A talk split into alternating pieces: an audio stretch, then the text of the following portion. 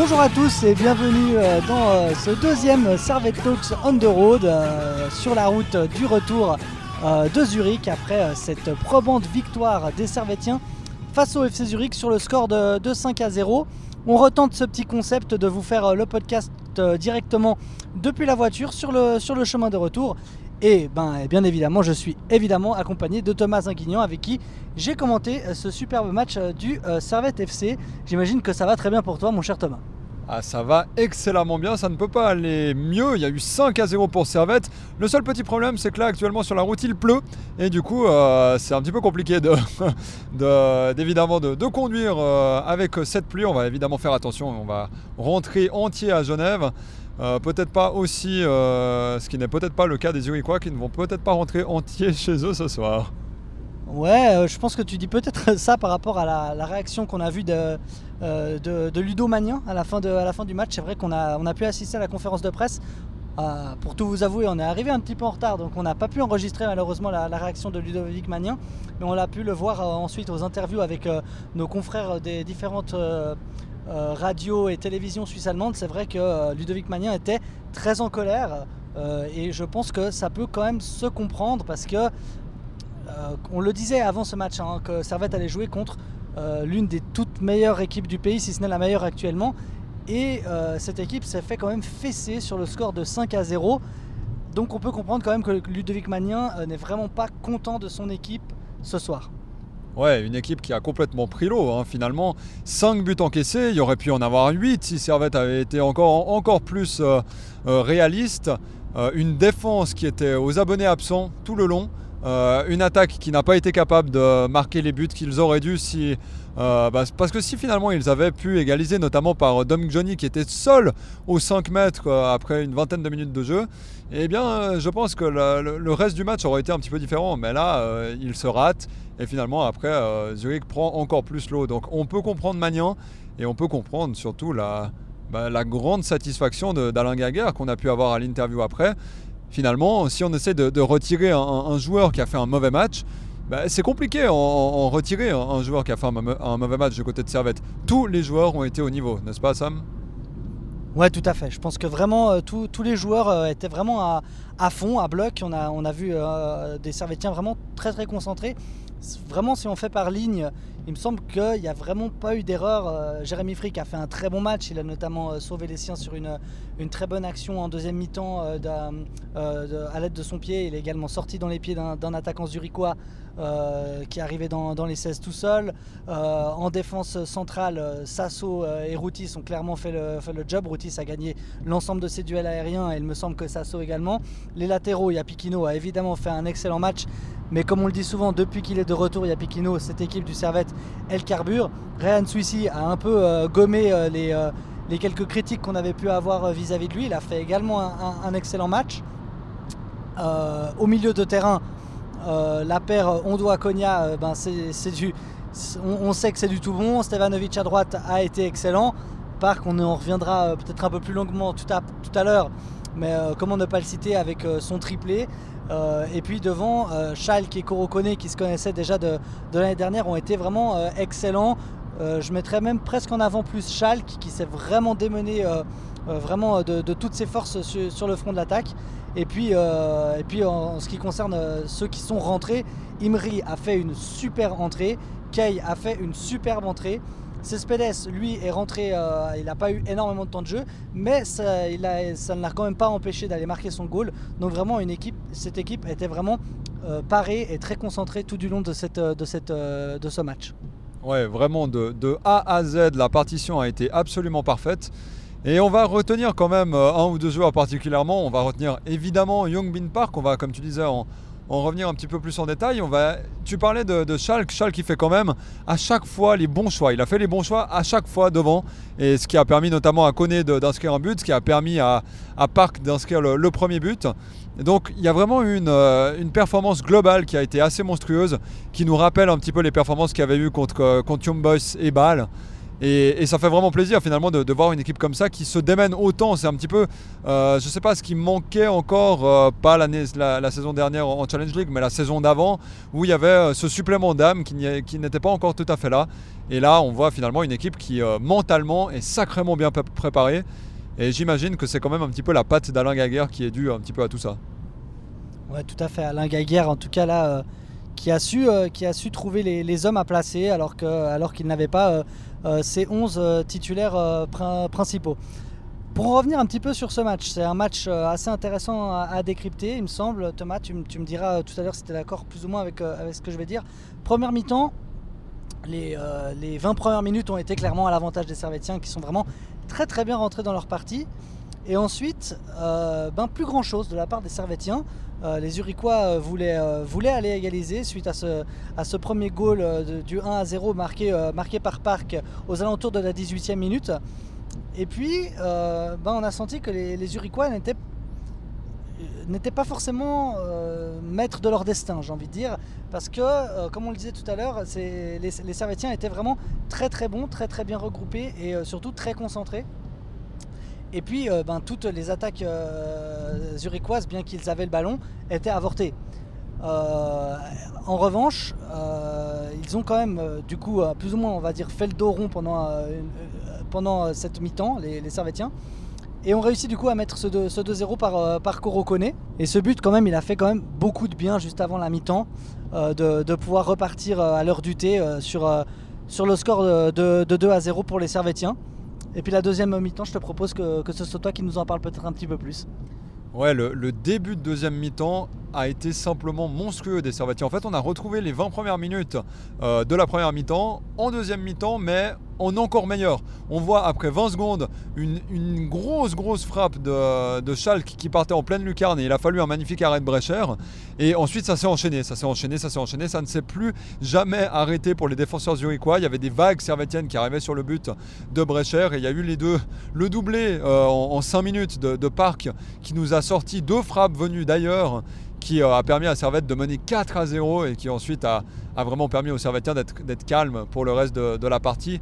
À partir de cette 56e minute de jeu où il y a le 4 à 0, bah à vrai dire jusqu'au 5 à 0, il n'y a plus grand chose d'aucun des deux côtés parce que Servette voilà, avait la victoire entre les mains et euh, Zurich n'avait plus grand chose à espérer et il y avait un petit peu du remplissage des deux côtés. Donc c'est vrai que les 30 dernières minutes de jeu ont été un petit peu plus compliquées à suivre. Mais bon, à partir du moment où il y a 4 à 0, est-ce qu'on peut vraiment se plaindre du niveau de jeu proposé par Servette? Non, c'est clairement, clairement non la réponse. Mais voilà, cette, euh, en fait, c'est 2 fois 20 minutes euh, qu'il y a eu pour Servette, 2 fois 15 minutes, on va dire, 2 fois 15-20 minutes qu'il y a eu montre vraiment en fait le, potentiel assez monstrueux de cette équipe. Après, ce qu'il faudrait réussir à faire, c'est de tenir un rythme pareil sur 90 minutes. Mais est-ce que c'est juste possible de tenir un rythme pareil sur 90 minutes? Sincèrement, j'en doute. Mais si c'est le cas, je pense que Servette peut battre simplement tout le monde. Il l'a déjà fait. Et je pense que sur le long terme, Servette peut battre tout le monde, mais régulièrement. C'est intéressant ce, dont tu es en train de parler. Après, euh, j'aurais bien voulu t'entendre sur, sur, une question que je, à laquelle je pense qu'il y a plusieurs, euh, plusieurs personnes qui peuvent se poser dans, les personnes qui suivent le, le Servette FC cette saison. Servette a fait d'excellentes performances dernièrement, mais surtout contre les bonnes équipes du championnat. À savoir que euh, Servette a écrasé Young Boys à domicile sur le score de 3 à 0, a asphyxié Bâle sur le score de 2 à 0. Et à côté de ça, Servette a gagné euh, face à Lucerne sur le score de 2-1, mais tout de même dans un match on va dire, pas totalement dominé de la tête et des épaules comme on a pu le voir dans les, dans les rencontres dont je viens de parler, a été perdre à Lugano. Alors, euh, c'est exactement ce qu'on disait lors du podcast avec euh, Bastien, cette fête ne remettait rien en cause et puis ils l'ont encore, ils l'ont bien prouvé aujourd'hui. Et face à Zurich qui restait sur 6 euh, matchs sans défaite, dont 5 victoires consécutives, les Servétiens se payent le luxe quand même au Letzigrund de venir taper la meilleure équipe actuelle de Super League 5 à 0 je me pose quand même la question qu'est-ce qui se passe pour les Servétiens euh, lorsqu'ils doivent jouer face à une équipe sur le papier euh, plus faible Pourquoi est-ce que ça se passe de cette manière? Et je me la pose d'autant plus que le prochain match sera face au FC Thun qui est bon dernier du championnat et que tout le monde promet à, une relégation. On rappelle quand même que l'objectif principal du Servette cette année, c'est de ne pas être relégué. Donc, théoriquement, c'est censé être un match à 6 points, comme on dit, face à, face à Thun. Est-ce que les Servetiens réussiront à faire aussi bien que contre les grosses équipes, selon toi? Je pense qu'il n'y a pas besoin d'aller chercher très très loin pour aller chercher la réponse. Il suffit de regarder en fait comment euh, simplement Servette se débrouillait en Challenge la saison dernière. On se rappelle de matchs compliqués contre Chiasso, on se rappelle de matchs compliqués contre Ville, contre des équipes qui étaient très très regroupées, et on se rappelle des, des, euh, voilà, des, victoires probantes contre des équipes qui osaient jouer en jeu vers l'avant. On pense notamment à Winterthur, une victoire 5 à 2 contre Winterthur à la Praille. On pense à Lausanne, une victoire 3 à 1 contre des équipes qui avaient du jeu et qui voilà, osaient se lancer vers l'avant. Là, Servette en Super League, j'ai l'impression que c'est exactement la même chose. Quand euh, elle affronte une équipe qui ose un petit peu se projeter vers l'avant, bah, il y a simplement beaucoup plus d'espace derrière. Et tu regardes euh, aujourd'hui ce qui s'est passé, 4 des 5 buts, même peut-être 5 buts, non, il me semble que ouais, c'est 4 ou 5 buts ce soir, c'est que des buts en contre. Donc les Servetiens arrivent vraiment bien à se projeter vers l'avant très vite, donc face à des équipes qui laissent un petit peu d'espace derrière. Contre une équipe comme, comme Thun, contre une équipe comme Lugano, comme euh, Neuchâtel, eh bien c'est des équipes qui sont beaucoup plus regroupées, contre lesquelles Servette doit faire le jeu et doit apporter de l'allant offensif, mais euh, dans les petits espaces, avec moins des grands boulevards comme il y a eu aujourd'hui. Et dans cette, configuration-là, j'ai l'impression que Youngbin Park peut, apporter vraiment beaucoup parce que j'ai l'impression que c'est un profil de joueur qui peut amener vraiment beaucoup de percussions et qui peut amener aussi quelque chose contre les équipes qui sont un petit peu plus regroupées. Malheureusement, Youngbin Park, on ne l'avait pas vu jouer contre Lugano parce qu'il y avait trois changements qui avaient déjà été faits, notamment dû à la, blessure de, de. Donc je pense que la réponse est simplement dans le fait que Servette a beaucoup plus de facilité contre des équipes bah, qui ne parquent pas le bus devant leur but. A noter que Park, euh, s'il était titulaire, euh, c'est qu'apparemment euh, Tazar a été touché vendredi, vendredi à l'entraînement. Et je pense qu'après la performance d'aujourd'hui de, Park, ça va être quand même compliqué à Alain Guéguer de, faire un choix entre, entre Tazar et, Park. et il, va être un petit peu confronté quand même à un dilemme désormais sur ce poste euh, à gauche parce que Park a quand même fait un match. Euh, enfin, comment dire qu'un joueur n'a pas fait un match exceptionnel lorsqu'il marque trois goals quoi. Il a été très bon, il a été percutant, il a osé affronter. Il n'a pas réussi à tous les coups à affronter, mais il a quand même pris sa chance et certains de ses euh, de ces, de ces petits gris-gris sont passés et ont amené, et ont amené quelque chose. Donc, donc on, on peut que se, que se réjouir de ça. J'aurais bien voulu t'entendre sur un autre point, mon cher Thomas c'est qu'aujourd'hui, le Servette a dû, euh, à cause justement de, ses absences, se retourner vers un système qu'on n'avait pas vu depuis un petit moment parce que euh, Alain Gaguerre euh, s'est un petit peu conforté dans son 4-2-3-1 qui marche très bien, hein, qui est vraiment un, excellent système. Mais aujourd'hui, privé de Vutriche, qui est quand même censé, qui, est, qui est la, comment dire, la, pièce maîtresse un petit peu de, des offensives euh, servétiennes. Il a dû faire sans et il s'est retourné vers un, 4-4-2 un peu classique, un peu comme on, en voit de moins en moins, mais comme on aime quand même bien avoir. J'aurais bien voulu t'entendre sur ce fait qu'aujourd'hui on ait pu euh, voir euh, le Servette FC évoluer avec deux attaquants. personnellement, j'ai trouvé ça très intéressant de voir les deux attaquants servétiens ensemble, donc Kone, et Schalke. Et comment est-ce que tu analyses un petit peu euh, euh, cette, absence de Vutriche aujourd'hui? Bah à vrai dire, j'ai l'impression que le jeu allait plus vite, en tout cas en contre. En contre, j'ai l'impression que le jeu allait beaucoup plus vite. On jouait vraiment surtout sur les côtés. Et c'est vrai que quand Vutriche est là, Vutriche descend pas beaucoup, donc il se retrouve souvent vers l'avant. Donc sur les contres, on passe beaucoup par Vutriche. Et j'ai l'impression que la le moment où on passe par Vutriche fait perdre un petit peu du temps sur le contre qui peut aller beaucoup plus vite si on lance deux fusées que sont Stevanovic ou Park sur les côtés. Après, j'ai l'impression quand même que Schalke a pris un petit peu la position de, de et euh, Kone était beaucoup plus devant. Kone, au final, on l'a pas vu tant que ça. On l'a vu dans les duels, mais finalement, c'était surtout Schalke qui prenait un petit peu le rôle de Vutriche. Mais j'ai l'impression que Schalke, il arrivait peut-être un petit peu plus à se projeter vers l'avant, étant donné que c'est normalement bah, un attaquant de pointe. Donc est-ce qu'au final, on a réellement eu un 4-4-2 ou est-ce qu'au final, Schalke n'était pas simplement un petit peu derrière Koné et finalement était simplement à la place de Vutriche et donc on a retrouvé un 4-2-3-1 Je ne sais pas ce que toi t'en penses par rapport à ça, Sam. C'est vrai que j'ai eu l'impression que Schalke avait pris un petit peu ce, rôle. Je suis, d'accord avec toi, il a, vraiment évolué en, électron libre et, il a été... Euh, Il a été vraiment très intéressant tout du long de cette partie. Encore un mot sur, sur les Uriquois. Peut-être sur, sur, certains, sur certains de, leurs joueurs, j'aurais bien voulu un petit peu, t'entendre, notamment sur leurs latéraux que j'ai trouvé vraiment excellents. Pamodou, euh, en première mi-temps, euh, ça, jouait énormément sur son côté gauche. Il a vraiment été, euh, a été très très bon. Et l'autre qui m'a fait vraiment une très très bonne impression, c'est Brito à, droite qui, à la 80e minute, claquait encore des, des courses assez incroyables, assez incroyables vers l'avant. les, les, qui on le rappelle, étaient, étaient privés de, de deux armes offensives, de deux de leurs meilleures armes offensive. Euh, du coup, on a, on, a, on, avait, on a revu également 6 devant. Je sais pas aussi ce que tu as, as pensé de lui. Euh, personnellement, moi, ça m'a un peu, euh, un peu choqué qu'un joueur joue de cette manière-là sur, un terrain de football. Il a été très agressif dans, dans ces duels, un petit peu, un petit peu comme ce qu'on voyait l'année dernière en Challenge League. Pour revenir sur les latéraux d'abord, c'est vrai qu'ils ont été très impressionnants. Brito et Pamodou ont été vraiment bons. Moi, j'ai surtout trouvé très impressionnante l'entrée de Rueg. Et on sait que Rueg, c'est un des meilleurs latéraux de Super League. Et je ne comprends pas en fait pourquoi il était sur le banc. Peut-être qu'il avait une petite gêne. Il avait peut-être quelque chose qui l'empêchait de jouer à 100%. Et du coup, Ludovic Mania n'a pas voulu prendre de risque.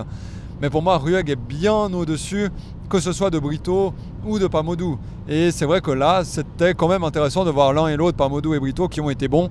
Mais d'après moi, Zurich s'est un petit peu privé d'une arme euh, encore meilleure qu'aurait été, euh, été Rueg. Pour revenir sur Cizet, alors honnêtement, je l'ai détesté. J'ai détesté la manière dans laquelle il a joué. J'ai détesté sa mentalité.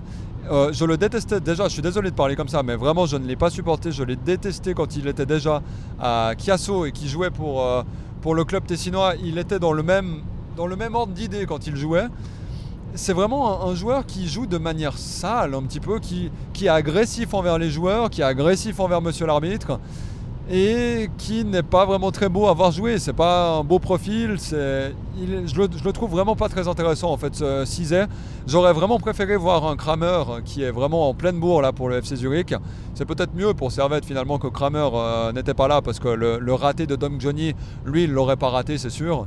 Donc euh, heureusement pour Servette qu'il soit pas là, mais je pense que j'aurais quand même préféré le voir à ce Cizet que je ne supporte réellement pas. Je pense que ça doit faire partie euh, d'un des joueurs de Super League que euh, je ne peux pas supporter.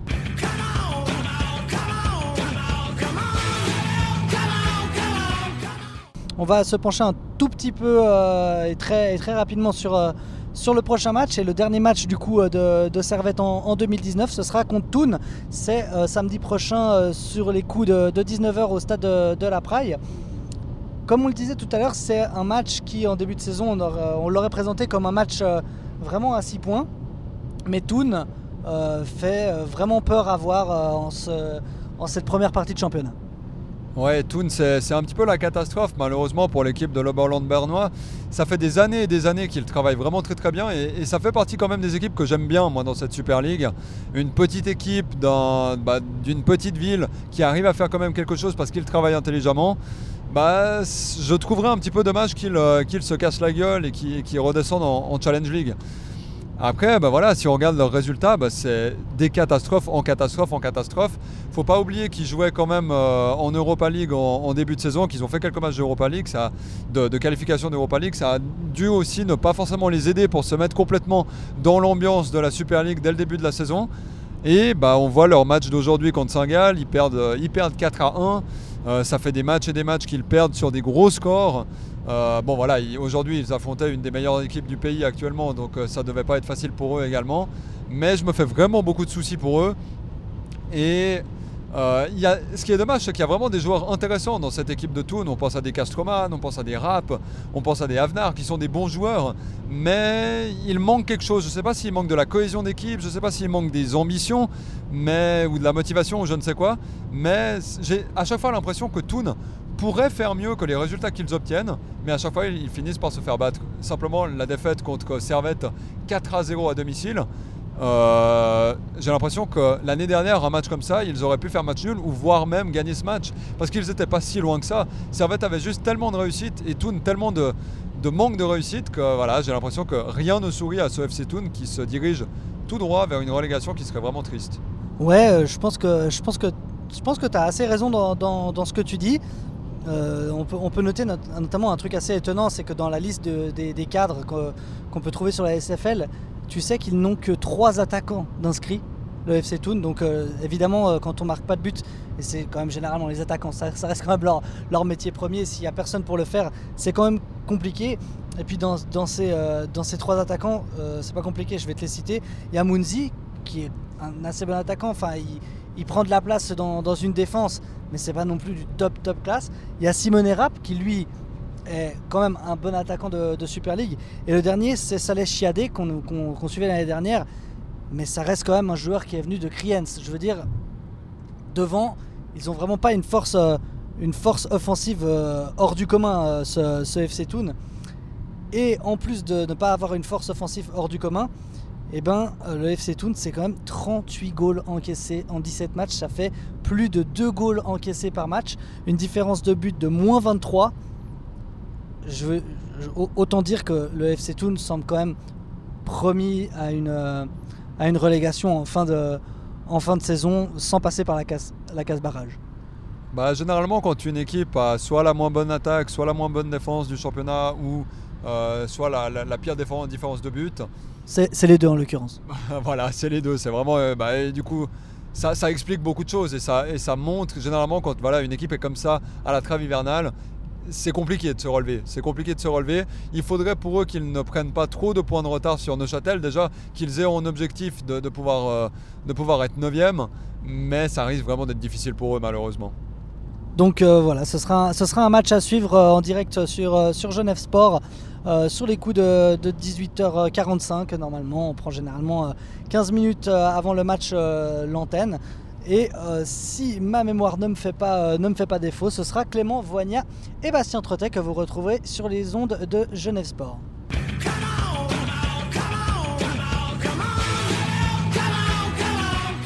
Merci à tous en tout cas de, nous avoir euh, suivis pour ce deuxième podcast On the Road. en tout cas, ça, nous fait plaisir à, nous de, de, faire des podcasts comme ça. C'est vrai que euh, c'est pour, euh, pour nous, vous le remarquez peut-être pas à l'écoute, mais euh, on, se sent un peu plus concerné en fait par le match parce qu'on vient évidemment de le vivre et on, pense que ça peut être un format à, développer et, on le trouve plutôt intéressant. N'hésitez vraiment pas à, nous faire vos retours, c'est toujours un, plaisir de vous lire. Et puis, mon cher Thomas, je vais te laisser le mot de la fin. Bah, merci beaucoup à toi Sam d'avoir fait euh, ce, podcast avec moi. C'est vrai que la réaction à chaud est quelque chose de très intéressant et je pense qu'il devrait y avoir les deux un petit peu. On va essayer justement de développer ça, de faire certains, certains matchs euh, des, réactions à chaud et d'autres matchs des, réactions un petit peu plus euh, à tête reposée. Mais en tout cas voilà, merci beaucoup à tous de nous avoir suivis. N'hésitez pas comme d'habitude à nous suivre sur les réseaux sociaux et on se retrouve tout bientôt pour un prochain épisode et pour un prochain match à vous faire vivre. A bientôt